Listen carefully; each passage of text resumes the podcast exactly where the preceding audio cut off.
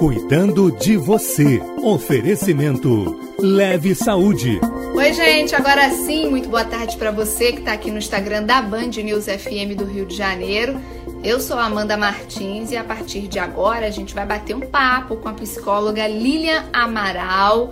É, mais uma live aqui da Band News FM Rio e da Leve Saúde para você, para tirar as suas dúvidas, claro, sobre saúde Hoje vamos falar de um assunto super atual, né? Vamos falar sobre saúde emocional, principalmente agora durante esse período de pandemia. Então a gente quer que você tire as suas dúvidas sobre o tema. Pode mandar é, aqui digitar no nosso chat, pode mandar no privado, que aí eu não te identifico, mas o importante é trazer o seu questionamento aqui e a Lilian, tenho certeza, vai ter o maior prazer em te responder. Portanto, Lilian Amaral já tá por aqui. Seja muito bem-vindo. Boa tarde. Boa tarde, Lilian. Obrigada. Desculpa aí o contratempo. Internet é sempre assim, né? A gente sem, nunca pode, nunca pode confiar 100%. Mas o importante é que agora a gente está aqui online no arroba Band News FM Rio, justamente para tirar todas as dúvidas, né, é, de quem está nos acompanhando sobre esse tema tão atual para a gente falar Agora, é... Lilian, eu queria começar falando sobre esse, esse sentimento, assim, essas emoções super afloradas nessa, nessa pandemia, né? A gente veio do ano passado, que a gente pegou a gente totalmente desprevenido, às escuras, a gente não sabia o que ia acontecer, mas lá atrás, né, quando a gente achava que ai, vamos passar um período em casa, no que vem já vai estar tá tudo bem, tudo tranquilo, normal, e não, né? A gente está vendo aí novas medidas restritivas, né? Tempo de ficar em casa, sim. Vacina está chegando, mas ainda não é suficiente. Então, tudo isso, né, mexe muito com o nosso é, emocional. E aí, é, eu queria te perguntar justamente como é que a gente consegue, né? É, lidar com essas emoções, né? Que é, é uma montanha russa, né? Uma hora a gente tá bem, uhum. uma hora a gente não tá. Aí sempre tem aquele sentimento de. de... Tem dia que a gente tá achando que ah, vai dar tudo certo, tá tudo positivo, e aí no dia seguinte a gente baixa aquilo e, ai, será que vai dar tudo certo? Mas enfim, então eu queria começar te perguntando nesse bate-papo como é que a gente, a gente lida com essa montanha russa que a gente está vivendo agora. Então, Amanda, primeiramente é reconhecendo as emoções, né? Validando que a gente está vivendo aí momentos difíceis. É, a gente está vivendo em meio a uma pandemia, em meio ao desconhecido, como você mesmo falou, a vacina ainda é, não é para todos. Hoje eu fui contemplada, consegui aí, por fato de estar na área da saúde, conseguir me vacinar. Mas a gente sabe que essa não é realidade de todos, né? Ainda tem muita gente ainda que não vai tomar vacina agora. Então, primeiramente, é validar as emoções, reconhecer o que está sentindo, o que está vivenciando e ser racional. Assim, a questão do positivo, a gente tem que pensar positivo, mas a gente não pensa positivo o tempo todo. Mas ser racional em relação às emoções. Eu estou vivenciando algo ruim, eu estou passando por um momento difícil, estou vivendo turbilhões de emoções, altos e baixos, mas o que eu posso fazer com isso? Como eu posso lidar com isso? Que a gente não tem que ter somente o pensamento positivo. Que pensamento positivo nós iremos ter, mas a gente também vai ter momentos de pensar negativamente. O que a gente precisa é ser racional, agir com racionalidade mediante essa situação, mediante nossas emoções. Então, é reconhecer o que está sentindo, reconhecer que está vivendo momentos difíceis, reconhecer que está triste, reconhecer que está com medo e compreender o momento e ser racional. O que, que eu posso fazer mediante a isto que eu estou vivendo? Mediante a isso que eu estou sentindo. Acho que é a forma da racionalidade é a forma mais correta de se agir nesse momento. E aí, como é que a gente faz, Lilian, para não confundir também né, os sentimentos? Porque como essa montanha russa o tempo todo, né? É... Como é que eu, eu identifico que o que eu tô que eu tô tendo algo por exemplo, uma crise de ansiedade, não só um estresse? Tem alguma diferença? A, pessoa que, assim, porque durante a pandemia a gente tem observado as pessoas é, começando a ter crises de ansiedade justamente por isso, de estarem uhum. em casa e tudo mais. Mas como é que eu percebo que eu cheguei a esse nível, né? Como é que dá aquele estalo de opa, isso aqui eu não, nunca senti, eu nunca tive isso antes? Então, o estresse e a ansiedade são coisas diferentes. Apesar que quando eu estou no momento estressor, eu posso estar também tendo um, um quadro, desenvolver um quadro de ansiedade. Ansiedade é um algo normal que todos nós temos, assim como estresse. Ansiedade é uma, uma antecipação, uma ameaça futura. Então, quando eu vejo que algo é, ruim pode vir me acontecer, e aí eu entro às vezes no quadro ansioso, no quadro ansioso de uma forma negativa. O estresse, ele é, uma, é um conjunto de reações biológicas, psicológicas, hormonais, e muitas das vezes a gente tem o estresse positivo e negativo. Então, quando que eu percebo que algo não está normal? Normal, quando existe um desconforto, um desconforto na minha percepção. Então, quando eu começo a perceber que os meus pensamentos não estão legais, que as minhas emoções estão em altos e baixos, uma hora eu estou é, triste, outra hora eu estou feliz, que eu estou vivendo um misto de emoção. Então, assim, a gente consegue também identificar através dos sintomas que o nosso corpo apresenta. O nosso corpo dá sinais. Então, ah, eu não estou conseguindo dormir, eu estou com dificuldade de dormir, estou tendo perturbações do, no sono, eu estou com dificuldade de me alimentar, eu não estou me conseguindo me concentrar, estou com uma irritabilidade muito grande. Isso são sinais. Então a pessoa tem que começar a reconhecer os sinais que o corpo dela apresenta. Aí sim ela vai procurar uma ajuda, vai ver o que ela pode estar fazendo em relação a isso. Eu acredito também, né, é, Lilian, que isso está muito ligado a, é, é, é, a gente se autoconhecer, né? Porque às vezes, né, um sintoma que pode ser que demonstre uma ansiedade para uma pessoa, acho que pode ser não para outra. Por exemplo, você falou do sono. Então, eu acredito que, de repente, se eu sou uma pessoa que estou acostumada há anos, eu durmo muito tarde, né? É, então, essa insônia talvez não seja um sintoma de ansiedade para mim, mas se eu sou uma pessoa que sempre dormia ali até as 10 da noite e agora não consigo mais é, é, dormir antes disso, aí para mim seria um, um, um, sintoma. Então, tem, tem essa coisa também da gente é, se autoconhecer para saber? Sim, a gente precisa conhecer o que é normal e o que é patológico, porque tem coisas que é normais. Então, ah, eu tô, eu estou fazendo várias atividades, estou me sentindo fadigada. É normal você fazer várias atividades e sentir fadigada. O no, não é normal, o que não é normal, eu não fazer nada e me sentir fadigada. Então a gente precisa reconhecer aquilo que é normal e aquilo que não é. Então cada um vai ter uma interpretação de uma forma. O que é, o que talvez seja uma perturbação do sono para um não vai ser para outro. Então as pessoas precisam ter esse autoconhecimento de si. Ah, eu sempre fui Sempre dormi, como você citou o exemplo, sempre dormi tarde. Aí agora tô com dificuldade, durmo tarde.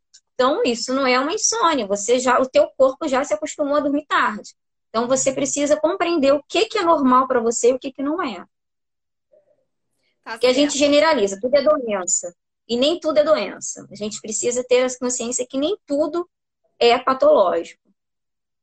Então, você que tá, tem mais gente chegando agora, Lilian, você que está chegando agora, a gente está conversando com a Lilian Amaral, ela que é psicóloga, tá aqui nessa live da Band News FM Rio e da Leve Saúde. A gente está falando sobre saúde emocional e a gente quer tirar as suas dúvidas. Portanto, comente aqui, é, traga a sua experiência. Se não quiser trazer aqui para todo mundo ver, pode digitar no privado, que eu não te identifico, e aí a gente tenta bater esse papo, esse, jogar essa bola com a Lilian super legal.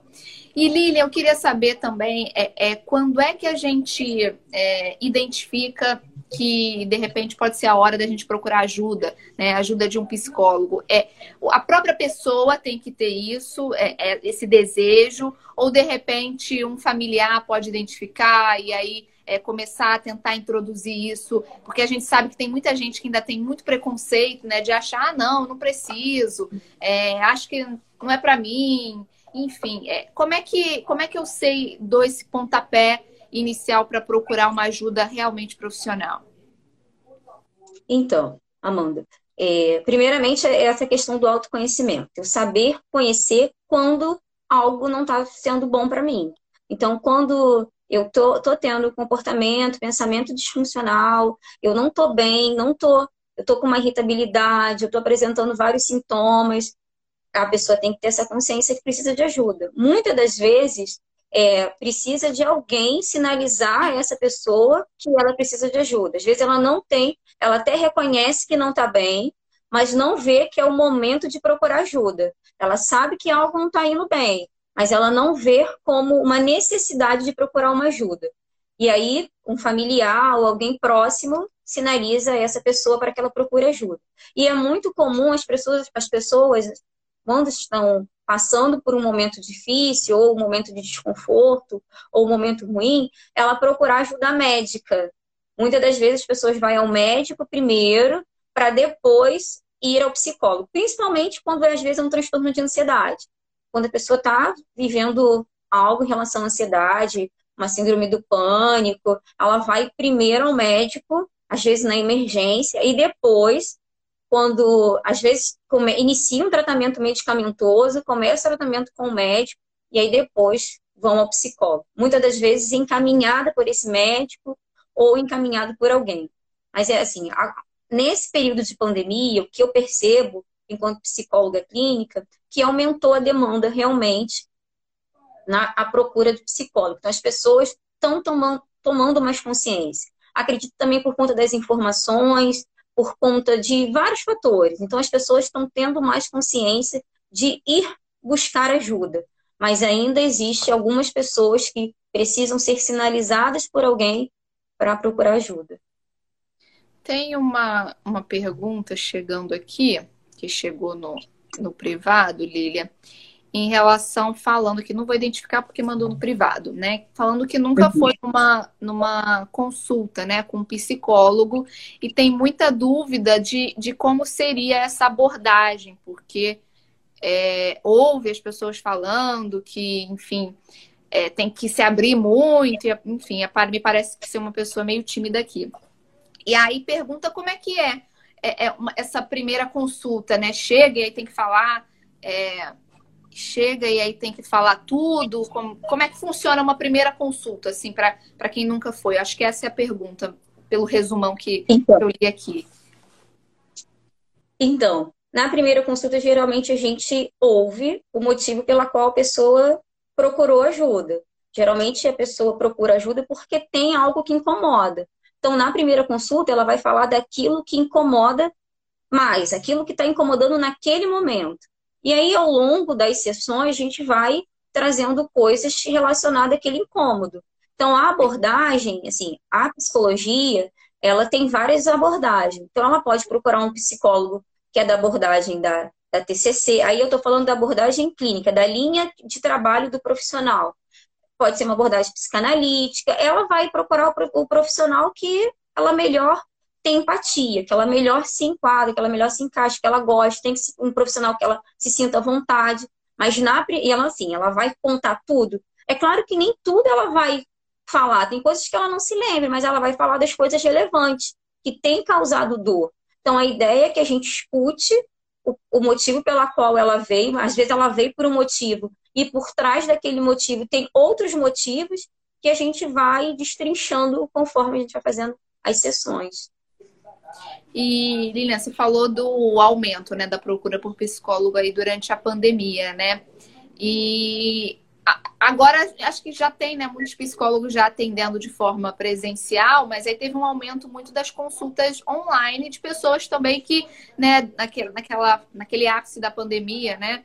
É, enfim, procuraram essa consulta online e gostaram e continuaram, né? E aí, como é que é essa, é, é essa consulta online, né? Esse teleatendimento é, em relação à psicologia, como é que funciona?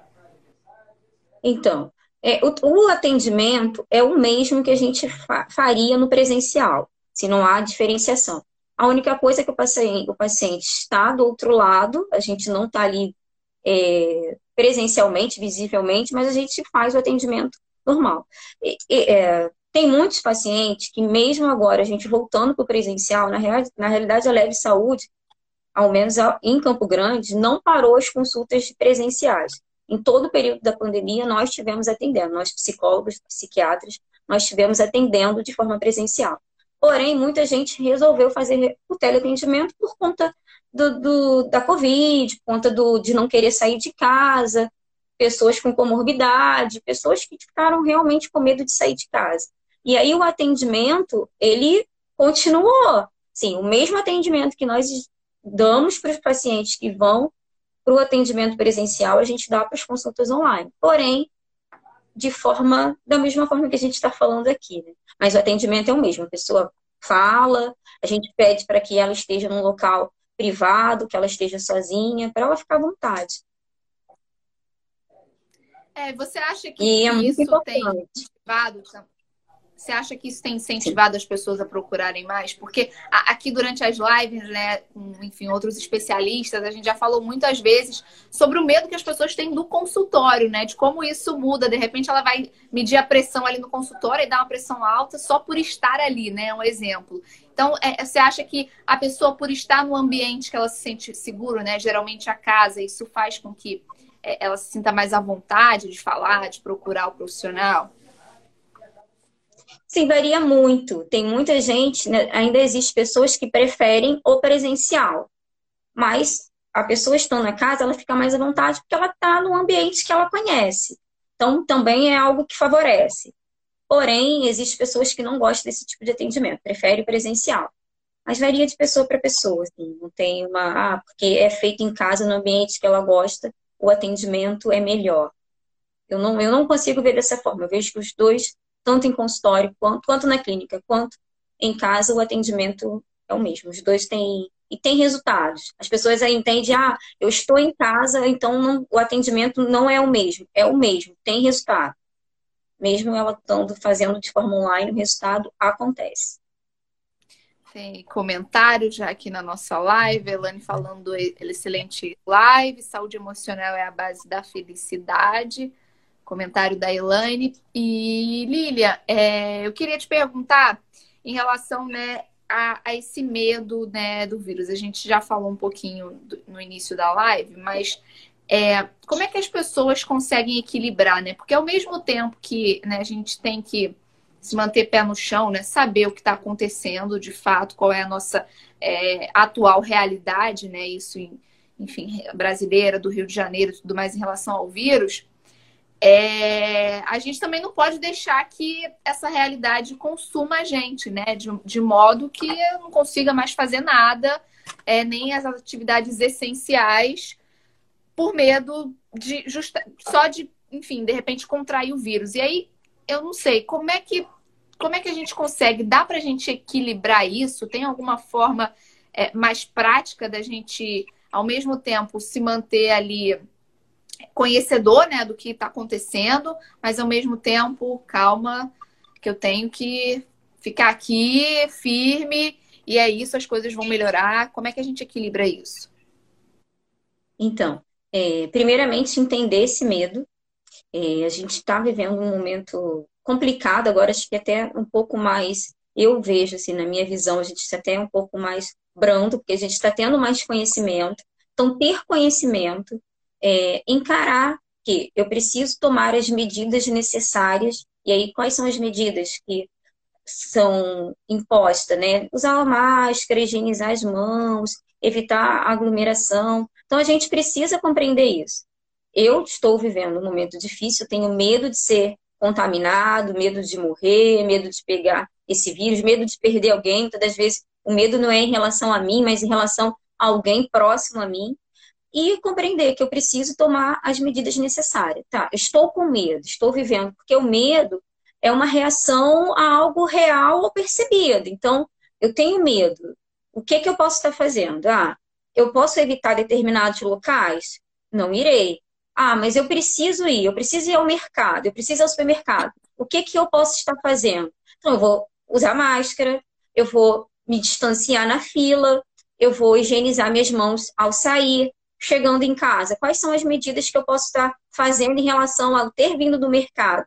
Trocar de roupa, tomar banho. Então, eu preciso ter essa consciência que o medo é algo que nós temos, nós teremos, mas eu preciso ser consciente. Então, qual é a consciência? Qual é a responsabilidade que eu posso estar fazendo mediante a essa situação?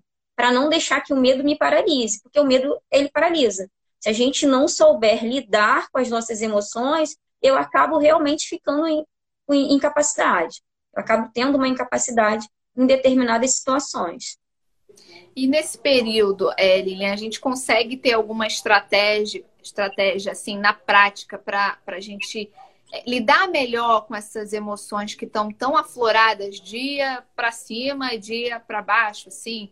É, na prática, tem como a gente. É, é, estratégia, digamos, para lidar com isso? Recursos, tem. Sim, tem vários recursos, né? É, primeiro, ter conhecimento sobre o assunto. Então, eu preciso conhecer, eu preciso saber é, como fazer para lidar com determinados. A ah, prevenção, eu preciso me prevenir, eu preciso filtrar o que eu ouço, o que eu vejo. Tem muitas informações que, para as pessoas ansiosas, aí eu vou agora falar para as pessoas que sofrem de ansiedade. As pessoas que sofrem de ansiedade, porque ansiedade todos nós temos, as pessoas que sofrem. Ah, ouvir determinadas informações só vai fazer com que a ansiedade fique mais elevada. Então, eu vou, vou filtrar o que eu vou assistir, o que eu vou ver. Ah, isso não faz bem para mim. Isso é um gatilho para que eu fique mais com a minha emoção mais elevada. Então, eu vou filtrar informações, alimentação, atividade física, é, assistir um filme, ligar para alguém, é, fazer meditação, técnicas de respiração. Tudo isso são estratégias que a gente pode estar utilizando para manter o equilíbrio. E tem outras também, né? são várias estratégias a questão da fé, da espiritualidade, é um conjunto. Então é, é uma questão de, de até mesmo de autocuidado, né? Essas, práticas, né? Isso. Pelo que eu percebo. E é saber o que você Exatamente. gosta também, né? Aquilo, né? Se um ler um livro me relaxa, se ver um filme me faz bem, né? É, tem momentos que a gente tem que parar, né? Pra fazer. É, eu queria fa falar um pouquinho sobre essas novas tecnologias, né? não tão novas, né? mas que a gente está, uhum. claro, é, durante esse período é, se adaptando a elas. Né? Então, como é que, que essas tecnologias são importantes para a gente manter aí as relações né, de amizade, as relações familiares, é, durante esse período, né? A gente teve aí no início da pandemia a galera que gosta muito de aniversário, não podia comemorar fazendo festa online, por exemplo, dando super certo, enfim. Como é que a gente tem que usar, é, é, usa essas tecnologias ao nosso favor nesse momento? É, assim, por muito tempo a tecnologia ela é, foi até um período foi vista como algo ruim, mas a gente tem que saber lidar com ela. Assim. O, o que é a gente precisa entender que algo pode ser prejudicial como pode ser beneficiário. Então, o uso da tecnologia foi um fator importantíssimo para todo mundo, inclusive para nós, profissionais da saúde, que teve que se adaptar a uma nova realidade, sair do presencial e para online. Então, assim, o uso da tecnologia hoje é importante para eu fazer uma ligação. No ano passado, um grupo de amigos, que a gente sempre faz o amigo oculto, a gente teve que fazer o amigo oculto de forma online. Então, assim, é importante usar a tecnologia de uma forma sadia. É, eu não vou ficar assim o tempo todo conectado, mas existe alguma, algumas horas que eu preciso me conectar com alguém, fazer uma chamada de vídeo, ligar para alguém, mandar uma mensagem e até mesmo ter uma forma de distração, porque a tecnologia hoje acaba também sendo uma forma de distração. Mas isso não pode ser algo ruim. A tecnologia, sendo algo beneficiário, não pode trazer prejuízos prejuízos no, no sentido de eu fico muito tempo me, me conectado e deixo de fazer outras coisas. Seria algo como se tornar uma dependência né, dessa tecnologia. Exatamente, exatamente. Como aconteceu com alguns adolescentes. Recebi alguns adolescentes é, que aumentou a dependência, houve uma dependência, aumentou o uso da tecnologia e houve uma dependência. E hoje estão com dificuldades de dar continuidade aos estudos, porque ficou mais difícil ter que estudar online. A gente sabe que para as crianças houve um prejuízo em relação a, ao estudo online, muitas crianças com dificuldade. E aí o uso da tecnologia não foi favorável para alguns. Então, ter esse conhecimento de que eu preciso sim da tecnologia, ela é favorável nesse momento, mas eu preciso é, não deixar que isso traga um prejuízo para minha vida. Tem pergunta aqui chegando, Lilian, do João Marcelo. Ele fala sobre a terapia. Qual a função mais importante de uma terapia? É a pergunta do João Marcelo. a função mais importante da terapia é que o paciente fique bem, que ele consiga lidar com as situações ruins ou difíceis, ou as situações conflitantes que ele vive naquele momento, e ele, consiga, ele consiga é, ficar bem, ficar tranquilo, estar estável, estar equilibrado. Esse é o objetivo da terapia, que o paciente se sinta bem, que a pessoa se sinta bem. E Lilian, tem muita gente que né, é, tenta adotar como estratégia aí, né? É, quando tem um problema, quando tem um estresse, ignorar esse problema, ignorar aquilo que aconteceu. É, assim, né? Eu que sou leiga, imagino que não seja né, algo a ser feito, né? Imagino que, que ignorar a, a, curto prazo até pode piorar a situação. Mas eu queria que você falasse Sim. um pouquinho das pessoas que costumam é, fingir que nada aconteceu, ignorar aquilo. Como é que, enfim, como é que é essa questão? Então, é, é muito ruim quando eu, eu ignoro algo real, porque ao longo prazo isso realmente traz prejuízo, inclusive prejuízos para a saúde, não só a saúde emocional, mas para a saúde física. Sim, a gente imagina um copo d'água. Aí é um, você enche com uma gota, enche com outra gota. Não, não estou vendo, não quero visualizar isso. Com o passar do tempo, várias gotas, o copo enche, o copo transborda. E esse transbordar é o que pode vir a acontecer conosco. Então, ignorar não é a forma correta. A gente não tem. Até a ter, o objetivo da terapia é não só tratar os sintomas, mas é tratar a causa. Porque se eu trato os sintomas, a causa está ali. Então, eu preciso identificar qual é a causa daquela dor, daquela angústia, para então tratar. Então, assim, ignorar não é a forma correta. Invalidar, eu invalido algo. Não, eu tenho que validar o que eu estou sentindo, validar a minha dor, compreender a minha dor e resolver. Ainda que resolver doa, mas a dor é, é momentânea. A gente entende que ah, desconstruir algo é ruim, mas a construção é favorável. Isso que você falou do copo d'água me lembrou muitas vezes né, o, o estopim das coisas, né? Porque é, às vezes em várias situações do dia a dia, né? E aí, enfim, relações de trabalho, em relação amorosa, em relação de amizade, é como se a gente fosse guardando, né? Um pouquinho aqui, um pouquinho ali, não falando. E aí, quando há o boom, né? O estopim, a gente estoura e parece que a gente estourou por um, por uma coisinha pequena, mas não, né? Acabou juntando um monte de coisinha que foi juntando, e aí quando foi, quando você viu acontecer isso. Eu acho Exatamente. que isso deve acontecer com quem ignora, né? Porque tem uma hora que você não vai conseguir, né? Exatamente. E aí, muitas das vezes, as pessoas até entram em surto, é, excesso de estresse. Então, assim, é importante que as pessoas compreendam. E não esperem, ah, vou esperar chegar no ápice. Não precisa chegar no ápice eu estou percebendo algo, eu estou vendo que algo não está tá desconfortante, eu estou vendo que algo não está legal, procura ajuda, converse com alguém, é, procure um profissional, não espere chegar no ápice, não espere que a doença, que, que a ansiedade vire um transtorno para procurar ajuda. Então, assim, compreendo que a ansiedade, a ansiedade está me fazendo mal. Eu estou falando da ansiedade porque é algo que a gente está vivenciando muito nesse momento. Mas assim, tem várias outras coisas. Eu tô, tô começando a ficar apática mediante as coisas, estou perdendo o prazer. Ah, preciso desenvolver uma depressão para poder procurar ajuda? Não, peraí, o que está acontecendo? Então, ter o autoconhecimento. Acho que é, o, o, mais importante de tudo é eu me conhecer. Eu saber sobre as minhas, as minhas emoções, eu conhecer o meu comportamento, as minhas atitudes, para então entender que eu preciso realmente procurar ajuda, fazer algo por mim. E, Lilian, como é que as pessoas é, que convivem com a gente podem ajudar assim nesse momento, né? No início da live a gente falou às vezes de, enfim, é, um amigo, um pai, enfim, um filho perceber, né, que aquela pessoa que convive com você está diferente, de repente ela não quer procurar ajuda, então você introduzir esse assunto. Mas assim, é, como é que as pessoas que convivem com a gente no dia a dia podem ajudar, nos ajudar a, a controlar, digamos, a, a, essas emoções. Não sei se controlar, acho que não seria uma boa palavra para usar, não sei se você me entendeu, mas nos ajudar nesse sentido. Entendi, entendi. É, primeiramente, é, estando junto, estando próximo, acolhendo, acho que o acolhimento é uma coisa assim, importantíssima. Então, acolher, é, conversar, é, ouvir, ser ouvinte daquela, daquele momento, ouvir é, aquele momento.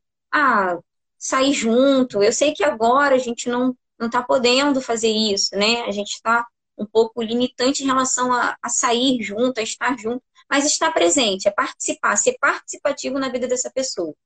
É, eu acho que isso que é o papel importante do familiar, do amigo, é ouvir, é estar junto. É, acho que às vezes o, estar tá junto não necessariamente é o estar tá junto fisicamente, né? Às vezes a gente tem a impressão de que, enfim, alguém que você não vê há anos, mas enfim, sempre conversa, enfim, a vida tomou outros rumos, pode ser alguém muito mais próximo de você do que uma pessoa que convive com você todo dia, né? Então, acho que é se mostrar presente, não necessariamente fisicamente, né? Isso. Isso aí. É ligar, mandar uma mensagem, dizer que você dizer o quanto que essa pessoa é importante, quanto que ela representa para você.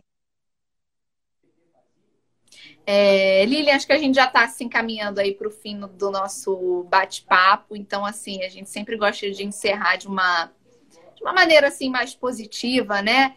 É, enfim, então eu queria que você desse, enfim, algumas dicas para quem está é, assistindo a gente em relação a esse autocuidado, a esse autoconhecimento, né? é, que eu acho que é, é, importante a gente deixar essa mensagem nesse, nesse finzinho. Então, é, o que eu gostaria de falar, deixar como dica, né, como é, questão do autocuidado, autoconhecimento, é realmente entender as áreas que compõem a nossa vida. Então, assim, ah, compreender como é que está a questão do trabalho, as relações de trabalho, as relações sociais, relações de família, é, compreender a questão do, do, do dormir, do quanto que é importante a gente descansar, quanto que é importante a gente parar um tempo para meditar, fazer uma meditação sobre a nossa vida, o que, que a gente precisa modificar, o que que está nos machucando, que a gente pode é, fazer, o que, que eu posso fazer em relação a algo que nos incomoda. Eu acho que ter essa, essa consciência de que eu preciso cuidar de mim, eu preciso me conhecer, eu preciso ter um desenvolvimento. Então, é leituras, procurar ler livros. Ah, eu não gosto de ler mas ouvir coisas positivas, ouvir coisas boas, é, assistir bons programas, eu acho que é isso que, que importa para esse momento que a gente está vivenciando, que é um momento complicado, mas que vai passar.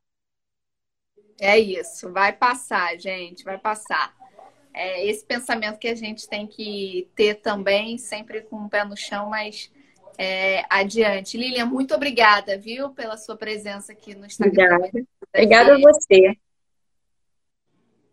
Tá então, gente, essa foi Tchau. a Lilian Amaral, psicóloga da Leve Saúde, conversou aqui com a gente hoje. Um beijo, viu, Lilian?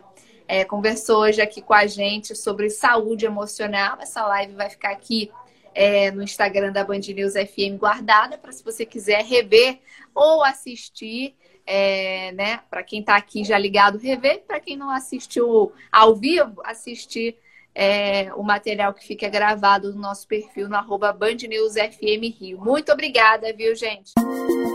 Cuidando de você. Oferecimento. Leve Saúde.